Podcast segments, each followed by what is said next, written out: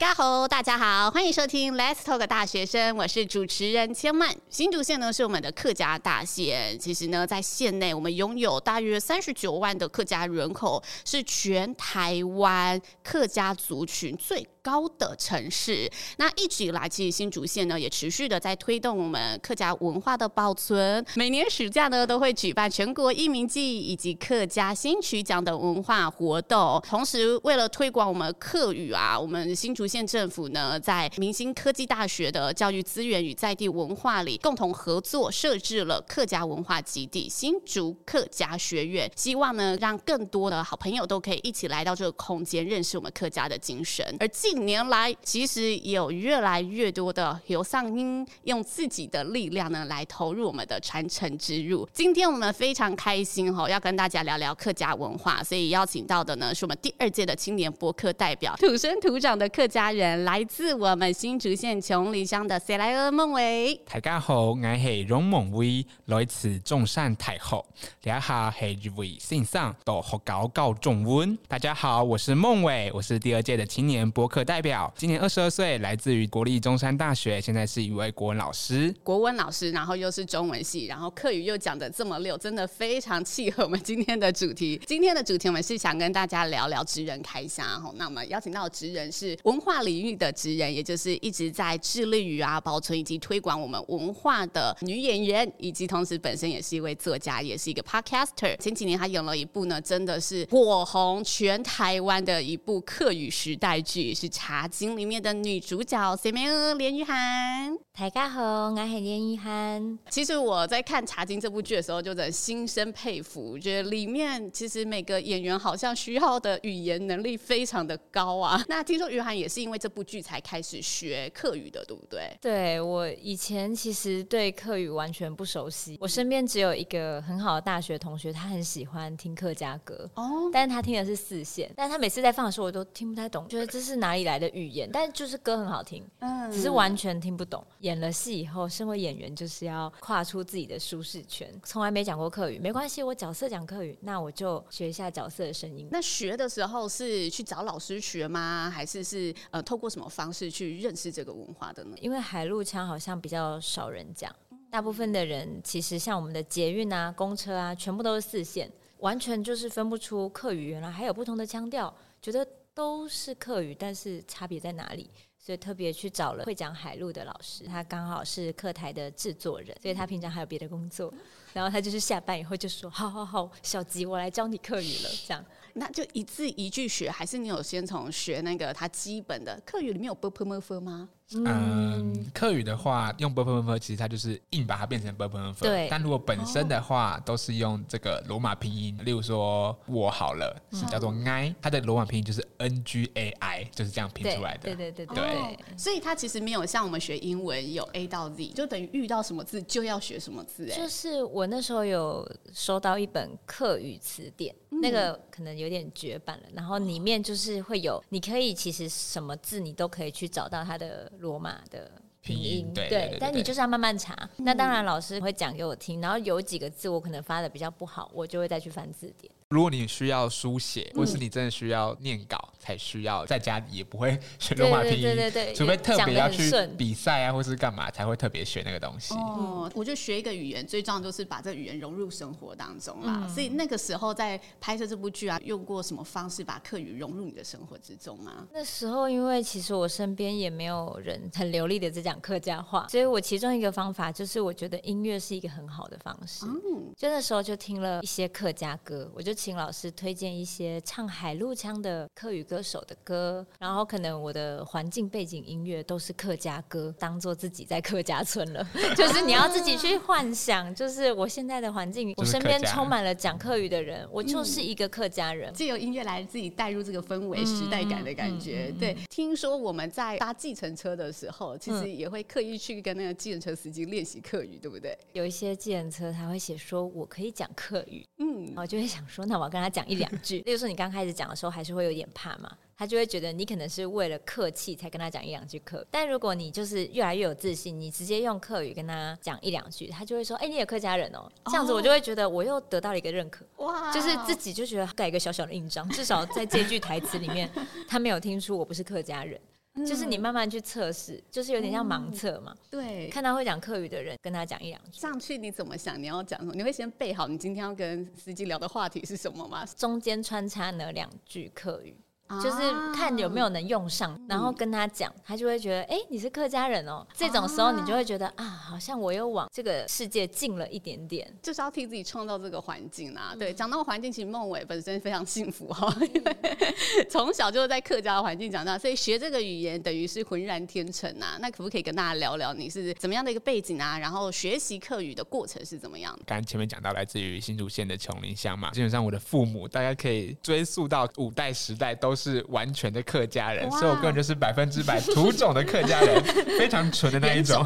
对，从小就是基本上爸妈都会跟我讲客语。客语我觉得很好玩的是，因为它连那个声调都跟我们国语不一样，还有五个声调这样子，它多一个二三声。那这个其实对于像于涵要学习客语来说是一件非常困难的事情。客语尤其是又比闽南语更难，因为它那个腔调又更加的跟一般说话不一样。后来呢，看到这个客委会，它有这个课语认证。那我就去报名的。那同时，我的妈妈跟我姐姐一起去报名。那我们家是有这个课语认证这个 小小的奖杯在我们家里面这样子。那因为我本身就是喜欢说话，分享我自己的故事，在国小、国中、高中也参加过很多朗读啊、演讲比赛，甚至是课语字音字形比赛，然后去受过进入县课语字音字形的这个培训，也拿了一些成绩。然后在后来大学的时候，也知道一些学生参与这个课语朗读跟课语演讲的比赛，后来也完成课语中级的认证。对我来说，客语它其实是可以是生活，也可以是工作，也可以是我的兴趣。后来《茶经》这部电视剧上映了，真的是非常感动，连我大学同学都会一起看，那我就觉得非常棒。对，嗯、所以我希望台湾能够有更多这样子的课语剧能够去产生。讲到《茶经》这部片，我觉得很多好朋友也是因为看了《茶经》，所以更认识新竹，然后更认识我们客家文化的一些内容。也想请于海跟大家分享一下，你在拍摄这部剧的过程当中啊，除了在语言上面的挑战之外，有没有发生什么觉得在剧场里面的？一些小故事啊，还是特别印象深刻的事件呢？我觉得就像刚刚孟伟说的，例如说，除了我们演员要学，那当然工作人员现场可能也多少会想要知道我们到底演到哪里了，因为因为他们其实没有跟我们上课，所以等于说仿佛在拍一个欧洲的剧，无论是摄影师或化妆师，他们可能都会很想要努力的搞懂我们在到底在讲什么。然后有时候我们难得的放假，因为拍片有时候就是一连串的，完全就是马不停蹄的，很少休假。我就看到我们都已经在那个花东，在稻田旁边很美啊，金城武术什么的。然后社助非常的认真，他就拿着我们的剧本，他开始在那边翻。他说：“我想要把剧本读熟一点，要不然有时候你们演到哪里，我们真的不知道，因为语言听不懂。”然后我那一刻我就很感动，因为他觉得就算是跟教，哪一个东西要跟到也是很重要，所以他很努力的。然后到最后，其实我觉得大家在那个环境里，真的环境很重要。就算他们没有办法讲完一整串课语，可是大家会讲一两。然后通常学的都是一些可能比较短的，觉得全剧组都会讲的比较短的是哪一两？走的，走的，走的，就是可以，可以，可以走吧。对，就是说这个镜头好像走的，走的，就是这个可以了，可以了，就是拍好了这样，就大家都愿意多讲一两句，就是虽然不是一整串，然后我就会觉得，你只要听到有人讲走的，走的，你就会觉得很开心啊，这颗过了，OK 了，然后大家都在同一个频率上。努力的往这个地方走，然后而且你想一下，出了这个剧组以后，就真的没有人跟你讲课语了。所以大家其实有时候课语老师在我们现场会有课语老师，他们突然想要讲什么，就像你刚学语言的时候，问人家说：“哎，那这个咖啡怎么说？”那老师就会教，然后大家就多学一两句，就每一天都有课语小教室。然后是剧组的人一起投入的，我觉得这个是很有趣的事情。刚刚有讲到说，大家其实都会问一下这个东西怎么说怎么讲，怎么说对不对？就说那这个怎么讲？对，杯子怎么讲？然后这个头发怎么讲？然后老师只要在旁边，大家就会一直举手发问。所有的工作人员就算没有要演戏，也是会这样。但刚刚其实我们在开录之前有说，哎，名字这件事情，其实于涵的“于”在客语是没有声音的。哦，应该说是没有那个字。客语它其实有专门的客语字。哦，就像台语一样吗？就像例如说他的、我的那个。的客语字，它是一个一个人，然后中间一条直线，所以我们就是用它的音去做发音这样子。在国语跟客语中间有很多这样子的例子吗？其实蛮多的，有些是真的是看不懂，就是平常你不会看到的字。我来问问孟伟，因为听说有看这部剧嘛？你觉得里里面让你印象最深刻的是什么？我觉得印象最深刻的是那个大火那个时候，就是郭子乾啊，然后林雨涵，然后都全部人都在围着那一个，他是阿土阿土师那时候，郭子乾就说安公啊这样子，就是很笨很傻，怎么会这样子？哦，那部真的是很感动，就是他用那一句很傻动容那句话去表达了那一个整个阿土司为什么要这样做，以及那个背后的大婚，然后大家聚在那边的一个悲伤感觉。我觉得那个是我看到有流泪出来的部分，这样子对。有那一幕真的非常动人，因为他还跑回去救那个唯一一罐的茶叶嘛，嗯、对，所以真的每一幕我觉得都非常的经典啦。对，那在拍摄过程当中也有蛮长的时间是待在新竹的。那对于我们新竹有没有什么觉得哎美景啊，还是拍完之后很怀念的美食？觉得新竹风景真的是很美，往远方看哎就可以看到山景，江家洋楼那边周围都有绿绿的树，那我就会觉得啊，就是这阵风跟这个绿，就会心情很好，就会来到一个很宁静的地方。那因为我们在拍的时候，其实那个地方算是蛮安静，也没什么人。然后听说我们拍完以后，人就变带动热潮，对对。所以那时候我就觉得说啊，这个小村落好可爱，嗯，很像回到外婆家的感觉，啊、就是很安静。然后猫猫狗狗都很悠闲的在路上。那我们有时候凌晨出班，猫猫狗狗就已经在街上晃啊。附近可能广播车他们要讲里长啊，还是什么的，嗯、全部都是用客语。哦，真的吗？对。所以我就觉得哇，天哪！我来到了一个客家的小村落，这样子，嗯、那时候就觉得很有趣，然后人少少的，与世隔绝的感觉，有与世隔绝，就是被山环绕的一个，里面有一个小村，然后里面的人感觉都互相认识，然后互相有一些很友善的，看到你每天出来，就算一开始不认识你，久了你每天出班收工，他们都会打招呼，就说哎呦要回去啦。从一开始说你们在干嘛，后来说哎呀知道我们来干嘛，大家都很过自己的生活。但是遇到人很像每天都会见面的人那种打招呼，嗯、所以你会觉得你在那边拍戏，仿佛也住在那边。哦，就慢慢的、慢慢的有一种很舒服的熟悉感，然后很舒服的关系产生了这样子。嗯、对，就讲到客家的东西，当然会觉得哦客家其实呃是有好客的精神在里头的。嗯、那好客的精神就里面有包括了，哎，你来到我家，我就会哎提供你美食来享用。嗯、那像是逢年过节的时候，其实知道有些客家的家庭，我还问孟伟，我听说这个是不是对的哈？就是。大家逢年过节会吃白斩鸡加鸡酱。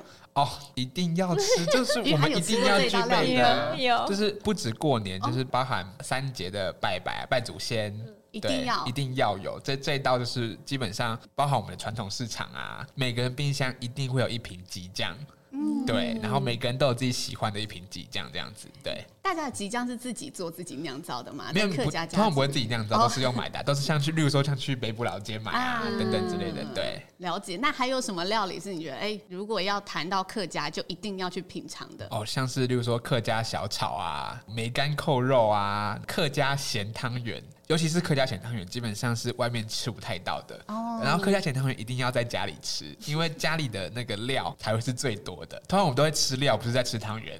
客家咸汤圆，它的重点就是旁边的料，然后汤圆其实也没有包肉，香料，对，汤圆没有包，就是一颗小小颗这样子。我也很喜欢吃客家咸汤圆，因为我外婆是客家人，虽然我刚刚刻意讲那么差，她真的是客家人。但我觉得我外婆小时候啊，她很常自己揉那个麻吉给我吃，然后客家麻吉也是我童年里面的滋味。那那之后我长大之后，因为我在呃做主持工作，也有接触到婚礼主持嘛，我发现有有几次遇到就是客家族群的新人，他们都会坚持在婚礼之前。一定要自己揉马吉，就在婚宴现场，哦、他们会把整个器具带来，然后一起倒，然后大家在收完礼金之后，每个人都要围到那个桌子去吃客家马吉。对对，客家马吉在客家文化里面有代表什么意义吗？基本上在订婚、结婚或是入新居的时候，入新居就是，哦、例如说你搬新家等等之类的，都会吃马吉这个部分。其实它对我们来说，其实包含除了像是团圆之外，也是大家黏在一起，有一个向心力、凝聚感的感觉。嗯，对。嗯，所以现在其实这个文化在还是有。身边都还是，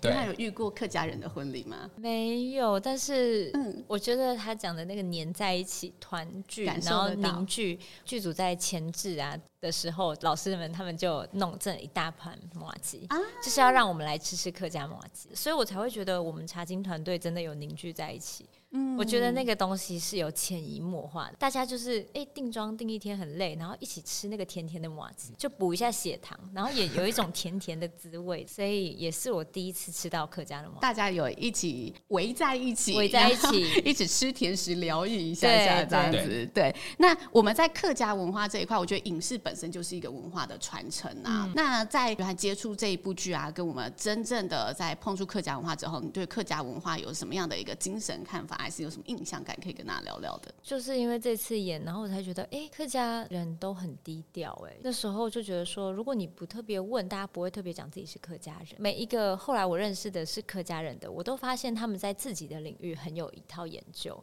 无论是制茶人啊、制茶师啊，他们可能就会花一大段人生的青春精华都在制茶。他们就是会很愿意做事，然后而且是非常一生悬命的在做某一个他们自己领域的事情。就遇到了非常多客家职人，无论是做菜做茶，然后还有包含客台的制作人啊，他们就会一直有一种要传承，全部都是很希望用客语。来让客语被看见，然后我都觉得这种默默做事，然后也不吆喝的那种精神，让我觉得很美。这样啊，有脚踏实地的，很脚踏实地感觉，然后有匠人的气息，很实在，就是那种很实在的感觉。所以我每一个遇到的客家人，认识他背后都是一个宝山，一片宝藏。他懂非常多，也很客气，很愿意分享。这个我觉得真的很棒。朴实无华的矿石，讲完突然浮现好像这个画面，在山里面找到这一块玉的那种感觉。孟伟，我们目前啊在你身边的这个观察以来，你有没有觉得这一代的客家文化会渐渐的消失了这种感觉？我觉得像宇文刚刚讲的，就是我们低调，然后肯做或是踏实的这部分。我觉得在客家人当中，我觉得有两个词可以代表我们客家人。第一个是这个 king cam，，就是勤俭，然后另外一个就是硬颈，硬颈就是应景。如果是它比较负面的意思，就是固执啦，但是我觉得如果是比较正面，就是坚持，坚持做好自己的事这样子。对，因为后来我觉得，因为大家都提倡外语啦，或是闽南语比较兴盛的情况下，相对来说客语就是稍微的视为，客家文化的环境也非常少很多。基本上我们在学习客家话的时候，只能在家里，或是像是客家语电视台，或是茶经，或是一些客家的歌等等之类才能够学到。其实我列出来的几个，基本上就是能学的这几个。对，所以其实非常。少的，所以年轻人不是不愿意学，只是说接触到管道跟内容实在太少了。那我觉得借由这个 podcast 能够让更多人去知道客家文化，甚至只要知道客家精神，那我觉得就很够了。这样子，对。嗯，好，那既然要借由这个 podcast 让大家知道，听说今天孟伟要担任课语小老师，要给我们来一个课语小教室测验。我觉得我超级无敌紧张这一 part，这是我第二 part 紧张，我可能不知道怎么回答。于涵对这一 part 会不会觉得，哎，要出什么题目，还是有信心我没有问题？剧本以外。的东西我也是 没有那么熟悉，对，但就是多少会听得懂一点点。可是要直接翻译，我可能没有那么强。放心，我是一定在你后面的，怎么样都还有一个最后一名在后面。孟伟这一盘，我们直接来出几个考题来跟大家考考，然后教大家一下我们一些实用的课语，好不好？OK，好，那我们现在考语言一下好了，先来一个比较暖身体的部分，就是我们景点的部分。第一个是姜阿信容楼。江阿信洋楼，哇哦！一般噔噔噔，那个你看，这是男生，男生没有算分，严格，老师严格，可恶。好，那在第二个是北浦楼盖，北浦老街，对对对对对对对。OK，好，那再来是语言比较没有接触过的，第三个是义民庙，义民庙，这个我不知道。它是一个在新埔的一个庙，它是一个义民庙，对，义民庙，对对对对对对对对对，是我们新竹县蛮有名的这个景点之一。好，那再来我们就进入到美食的部分好了。第一个是柿饼，柿饼，对，那个就是北部老街，对，到处都是，整街都是柿饼。好，那再来第二个也是北部老街的名产擂茶，擂茶，对，擂茶。OK，那再来就是客家菜部分，客家炒肉。客家小炒吗？对，客家小炒，嗯、因为这个客家小炒它没有直接翻成客家小炒，它不会直接翻，它是翻成客家炒肉。炒肉，因为这是在我们以前呢，为什么叫客家炒肉？是因为客家人基本上住的是靠山，所以基本上也以前没有冰箱，没办法保存，嗯、所以我们在逢年过节的时候有拜拜的时候，就会把那些，比如说五花肉啊、跟蒜啊、葱姜炒在一起，那就是客家炒肉。嗯、然后逐渐演变成被大家知道之后，它就变成客家小炒了这样子。对，OK，好，那接下来有几个比较生活用语的部分要来问问于涵，嗯，知不知道？第一个是懒细，懒系，这个我知道，懒惰，对，懒惰，对，我以前常被外婆这样骂，不起床的时候。那再来第二个是漚奏，你有没有按漚奏哦？对，就是肮脏这样子。对，那再来第三个，茶经有出现的动工，动工傻，对，傻傻傻笨笨的这样子。对，那在最后一个是俺脆狗呢，可怜。对，你有俺脆狗的可怜的样子。对对对，我鱼很基本上全部都可以答出来。有时候那个化妆组的时候会问老师。就是这个，虽然有时候不是台词，对，然后他就会问老师说：“老师讲那个人没有洗澡很脏，怎么讲？” 他说：“动恶做，动恶做，对，就说这个人脏脏这样子。”他们就很喜欢学这些。孟伟挑的是真的，大家生活会想问的，对，就是我们平常家里最常出现也是这几个字。对，然后就 说：“哎呀，这个好可怜哦。”然后春怡就会讲：“永安脆狗呢？”对呀，就是他们都会讲一些一两句这样。好，我听完了，觉得我一个都记不起来。好，那我们下面是不是要进阶到谚语题？OK，那我们今天是困难版的部分喽。对，这很难。对啊，电水难滚，电池难抬。就是水很难滚，对，水很难滚，小孩也很难大，对，就是水很难滚，然后小孩很难大，就是非常非常期待，反而很难以达成，嗯、所以他希望告诉我们，就是让事情就是自然而然的顺其自然发生，不期不待没有伤害、啊，就是让你在，就是你在煮水的时候，你就很希望它滚嘛，可是它就是不会滚啊，就是你最期待的时候，它是不会滚的，对，它需要一点时间，对，什么情境会用到啊？就例如说，小孩子考试好了，大考的时候，通常准备时间要要一年，要半年等等之类，就会说等水难滚，等子难抬，就需要时间慢慢的累积，然后等到它自然会开花结果这样子。对，等时机到了，花就会自然发生。对，了解。好，那再最后一个就是呼叫谁谁拉狗用。胡椒小小的辣过姜，这个讲中文也很像那个在讲绕口令。其实就是长江后浪推前浪，对，就是年轻人人才辈出，开始就是能够让年轻人去掌管社会这个生活这样子。你看看我表情，就是觉得我整个脸皱在一起，因为我很试图在理解这些由来是什么。这些话你们在平常生活中真的会讲到吗？前面部分基本上生活都会讲，然后谚语的部分通常都是那种比较阿婆要骂小孩，对，阿婆是阿姨会去讲的话，就他们。平常讲话就会讲谚语了，嗯，对啊，这也是我最喜欢课语的部分。嗯，哎，我问一个跟大学生相关的，好，会客语在读中文系会加分吗？对我来说好像是有加分的，因为我在其中一个备审资料就是整页都是在讲课语的部分，中文系的部分还有很多关于语言相关的课程，所以我们对于学客语是非常有帮助的。所以你觉得课语有带动你其他语言的学习？我觉得有，因为课语真的很难。课语的 你要能够去讲课语，跟把课语的字啊、音啊、形去把它呈现出来，相较于英文跟国语，我觉得它是更难的。而且你平常不会接触到。我有听过一个说法，说因为每个语言都是一个语言逻辑嘛，嗯，所以当一个人是他已经双语了，就是他会两种语言，他在学第三种、第四种语言都会加快，因为他懂得语言整个建造的逻辑。难怪你可以会这么多的。那我们今天小教室考完，我觉得于涵善这叫模范生来着，一点听一点听，但是不一定全部都会讲，就靠智慧猜这样。对。那下面是不是还有一个要跟大家玩玩最近非常流行的一个挖土歌？对，相信大家应该在这个社群媒体上都有看到这个挖土歌。那原本是国语版的嘛？那我们今天来教于涵客语版的部分。我就先两句就好了。OK，我们就我们要 稍稍微两句就好了。哎，我们先唱国语的好了。在小小的花园里呀，挖呀挖呀挖，种小小的种子，开小小的花。OK，好，那我们就换成客语版喽。都谁谁改发然地背，喂哒喂哒喂，种谁谁改种子，开谁谁改发。好厉害哦！这样算过关了嘛？对不对？对对对，好，过关罗马拼音。孟伟，你可不可以把这一个真的唱一次正常版的？好，那我就献丑喽。都谁谁改发然地背，喂哒喂哒喂，种谁谁改种子，开谁谁改发。都台台改发展地种台台改种子，开台台改发。东东台改发然地背，喂哒喂哒喂，种东台改种子，开东台改发。东马改种改发然地背，喂哒喂哒喂，种马改种改种子，开马改种改发。对，就是这个，就是挖土歌的客语版。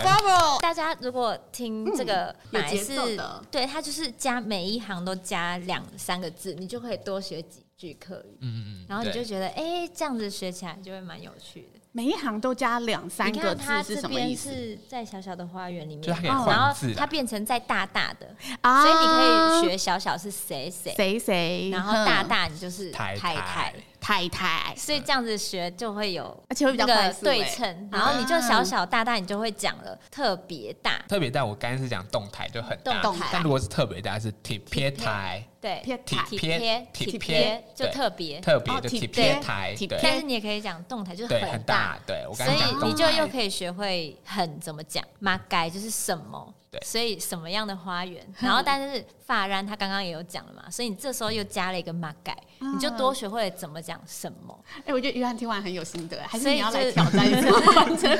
太难了，我我没有我没有那个韵律，但是这样子慢慢学就会又多几个字，多几个字，语言就是这样，你就会慢慢拼成你大概懂它是什么，就觉得蛮好玩的。哇，果然可以这样子顺畅的表达，背后下的功夫都是很有自己的一套学习方式啦。对，那我觉得文化的保存其实也是有一套方法存在的。现在其实我觉得除了政府的推广啦，包括嗯刚刚我们提到这些影视之外，如果对于这个文化有兴趣的朋友啊，约翰有没有觉得在这一块大家也许可以怎么样去更认识更多的文化？因为你自己本身其实经营多角化耶，嗯、对，包括我们也是作家的身份，然后自己也因为喜欢阅读去创立了一个自己的 podcast 来推广阅读。在文化这一块有没有今天大学生也许可以怎么样接触？然后接触之后，也许你觉得。文化对于一个人的影响是什么？觉得就是大家对喜欢的事情，嗯，就是例如说你喜欢一个东西，你就会投注那个热情跟心力。所以重点是你在某一个时间点，如果你对这个东西突然被勾起了一个喜欢的钩子，那我觉得就是你顺着那个钩子就可以越来越深入。例如说，你从客家的歌开始喜欢客语好了，或是你从客家的戏开始喜欢客语，那你就顺着这个东西去找找找找找。后面一定会有更多客家歌，更多客家的戏剧，然后或是更多客家的频道、电台，或是你在挖呀挖呀挖，突然就开始遇到，哎，整个家族都是讲客语的人，嗯，那你就是从这些地方去认识，有点像社团一样，社团也就是把有喜好的人聚集在一起，大家互相激发新的 idea，一起研究，那你就把这个当成，例如说大学生就是很喜欢玩社团，很热衷。虽然那个并不一定会变成你未来的专业或是什么，可是玩社团的时候是很开心的。你学习到的东西是没有压力，那这个东西会在你的养分里。你大学时候玩过什么社团？你的专业、你学习的领域以外，你还想要玩什么？那我觉得都可以在很有活力，然后时间比较多的时候，你就把这个当成一个，比如说有人成立了课语社的话，那大家就可以玩很多事情。嗯，就是聚集一些人，然后像社团一样的把这些东西玩出你们的样子，然后再多触发这种连接，然后跟客家文化啊，或是多认识一些客家人，然后我觉得大家都是很愿意分享的。文化其实就是人事物的组成，人事物的综合啦。嗯、对，但我觉得听约翰这样讲下来，你有一颗很开放的心呢。有那个环境，大家都会愿意嘛。就是重点是，大家可能会很担心说自己有没有办法做到一百分，或是有没有办法学好。嗯、可是我觉得回到小时候，你拿起画笔的时候，你真的会觉得说，哎、欸，我就是想要画画，我现在就想要画一个彩虹，想要画一个房子。你不会想说，我现在拿起画笔，我未来要成为梵谷。你不会去想这个吗？你不会想说，我未来要成为毕卡索才拿起画笔？大家喜欢一个东西的时候，通常是先去尝试，然后再可能就是，哎，你也喜欢画画，我也喜欢画画，大家一起来画画。那我觉得课语也是这样，哎，你会讲课语，那你教我好不好？大家一起来讲几句啊。